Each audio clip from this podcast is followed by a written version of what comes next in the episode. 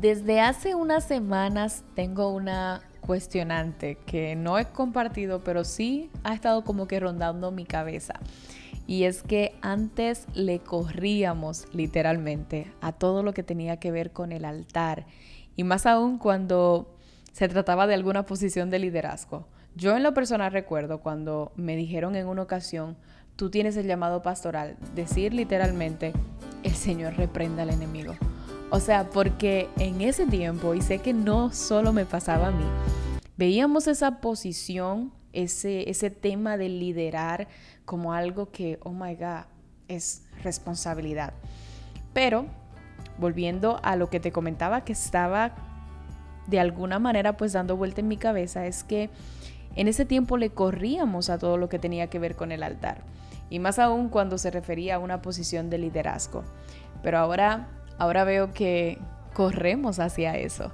Y me pregunto qué ha pasado. ¿Nos hemos vuelto más dispuestos o el altar y las posiciones se han vuelto aparentemente más fáciles y más atractivas? Señores, bienvenidos una vez más a este espacio donde hablaremos acerca de Dios, acerca de ti y pues acerca de mí. En esta ocasión pues doy la apertura a el tema del liderazgo, el cual lo voy a tratar pues desde una área básica, pero con la intención de de alguna manera pues bendecirte con mi perspectiva en todo este tiempo acerca de lo que es el liderazgo. Te cuento el trasfondo de mi pregunta más adelante y en este episodio más que todo quiero introducir el tema del liderazgo. Por eso permíteme edificarte un poquito al respecto, porque sé que muchos de los que han estado deseando que les hable sobre el tema es porque quizás ya están en una posición de liderazgo. Pero realmente el liderazgo no empieza en la posición.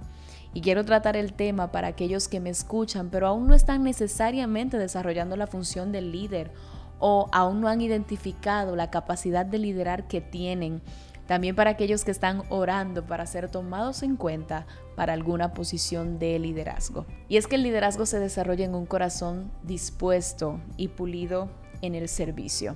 Sí, realmente ser un buen líder o buen administrador del don de liderazgo, la posición que Dios nos da el privilegio de tener, va mucho más allá que el talento, va más allá que la unción, va más allá del conocimiento, aunque todo esto es parte. El liderazgo es un asunto de asignación, disposición, amor y formación. Asignación, porque si vemos en la palabra, el llamado al liderazgo es un patrón consistente. Por ejemplo, cuando Dios decidió escoger una nación para sí, Él no llamó a las masas, Él llamó a un líder llamado Abraham. Cuando Él quiso liberar a su pueblo de Egipto, Él no los guió colectivamente, Él levantó a un líder para que lo hiciera. Su nombre es Moisés. Y cuando el pueblo de Israel iba a entrar a la tierra prometida, ellos siguieron a un hombre llamado Josué. Así que es probable que cada vez que Dios desea hacer algo grandioso, pues llama a un líder. Pero también vemos en este tiempo liderazgo en las diferentes áreas de las congregaciones. Lo vemos en equipos operativos, pero también lo vemos en comunidades como por ejemplo eh, la comunidad de niños, de jóvenes, de mujeres, de hombres, en ministerios operativos como em, multimedia, como eh, servidores de la iglesia, como producción, protocolo, etc. Entonces, eso es ahora mismo las posiciones que de alguna manera pues nos llevan a liderar. Pero también está la disposición. ¿Disposición por qué? Porque Dios siempre anda buscando personas dispuestas para poner en sus manos asignaciones importantes. También está el amor, porque el liderazgo es servicio y si no amas a quienes les sirves, un día terminarás hastiado, agotado y no cumplirás con la asignación del modo correcto. Como leí en el libro que tanto les he compartido lunes con mi viejo pastor, o amas a quienes sirves o dejarás de servirles. Y formación, porque no puedes dar lo que no tienes o esperar lo que no siembras. Y ciertamente aún en el desarrollo de la función seguimos creciendo y aprendiendo, pero para ejercer liderazgo necesitas dejarte formar y dejarte liderar. Con esto no te quiero asustar o hacerte sentir que no puedes liderar. Al contrario, quiero, según lo que he aprendido, darte una perspectiva quizás un poco diferente sobre lo que para mí encierra esto. que va mucho más allá de una posición, porque hay líderes sin posición de liderazgo y hay posiciones de liderazgo siendo ocupadas por gente que no sabe liderar. Y sí, esto también aplica para la iglesia. Por eso quiero compartirte hoy mi definición de liderazgo. Liderazgo para mí es una responsabilidad que trae la oportunidad de servir y este se desempeña desde una posición, pero hay quienes lo ejercen y resalta en ellos aún sin ocupar una posición. Lo defino así no porque quizás sea la definición más profunda, más bíblica o más espiritual o incluso más intelectual. Lo defino así porque es lo que he podido percibir en todo este tiempo, en el que por largos periodos desarrollé un liderazgo increíble sin ejercer ninguna posición específica en la iglesia. De esto me di cuenta viendo el respeto y el legado que Dios me estaba permitiendo construir pero todo esto surgía de una disposición a crecer y dejarme formar, tanto por el Señor como por mis autoridades. Esto suena lindo, pero aunque el resultado me tiene feliz, en los momentos de formación no era nada lindo. Pero es que sin formación no hay autoridad para tu querer formar. Porque sí, una de las características o funciones de un líder es formar. Pero ese tema lo veremos más detallado en otro episodio del cual te hablaré. Mientras eso llega, mi deseo con este episodio es dirigirme de forma general a tres tipos de personas. Los primeros son aquellos que están en una posición de liderazgo. Quiero hoy decirte que recuerdes que no tienes una posesión, tienes una posición. Tienes una responsabilidad, no un puesto del cual alardear. Tienes la mayor oportunidad de servicio, no el mayor privilegio para ser servido. También el segundo grupo es aquellos que desean estar en una posición de liderazgo. Mi consejo para ti es que te dediques a ser un buen seguidor, un buen miembro, incluso en el área secular, un buen empleado, porque también ahí a veces tenemos esos deseos de ser líderes, pero hey, primero tienes que ser buen empleado para luego ser buen jefe.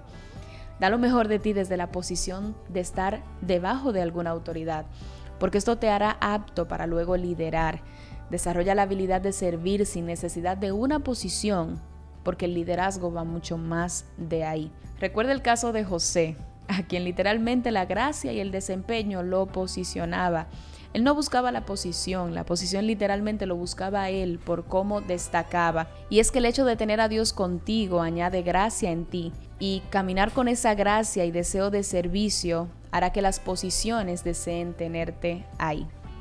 Ahora bien, y con esto caigo en el tercer grupo. Cuídate de no hacer las cosas anhelando una posición, porque el corazón y carácter de un líder es esencial para el desarrollo de esa tan importante asignación. Y es mejor que llegue justo en el momento que Dios considere que estás listo y no por manipulación. Y quizás seas de esos que en alguna ocasión me ha tocado aconsejar que dicen, es que yo me siento listo y no me dan la oportunidad. Bueno, la realidad es que quien tiene la llave es Dios y el hombre no puede cerrarte algo que Dios ha dispuesto para ti. Así que no caigas en esa trampa de ponerte en una posición de rebeldía porque sientes que estás preparado para ciertas cosas que aún no te han dado la posibilidad de ejercer. Esta introducción a esta serie es sencilla, pero quiero que la interiorices. Y aquí te explico la pregunta del inicio. Antes le corríamos a lo que tenía que ver con el altar y más aún a cualquier posición de liderazgo Ahora veo cómo corremos hacia eso y me pregunto qué ha pasado. ¿Nos hemos vuelto más dispuestos o el altar y las posiciones se han vuelto más fáciles o más atractivas según nosotros?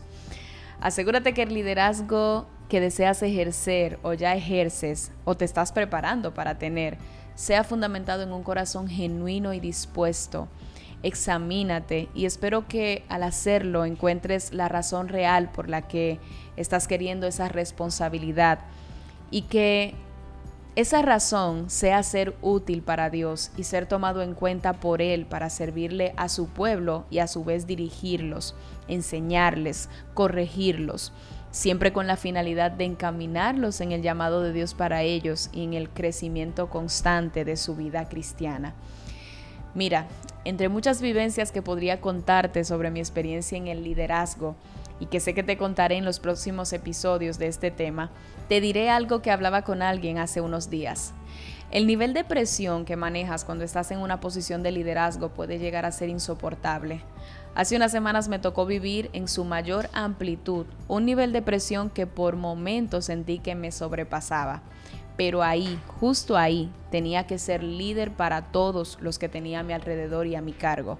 Sumamente agradecida de Dios porque me ayudó a manejarme tal como Él me ha formado, pero en esos momentos fue demasiado difícil y no pensé que realmente lo lograría.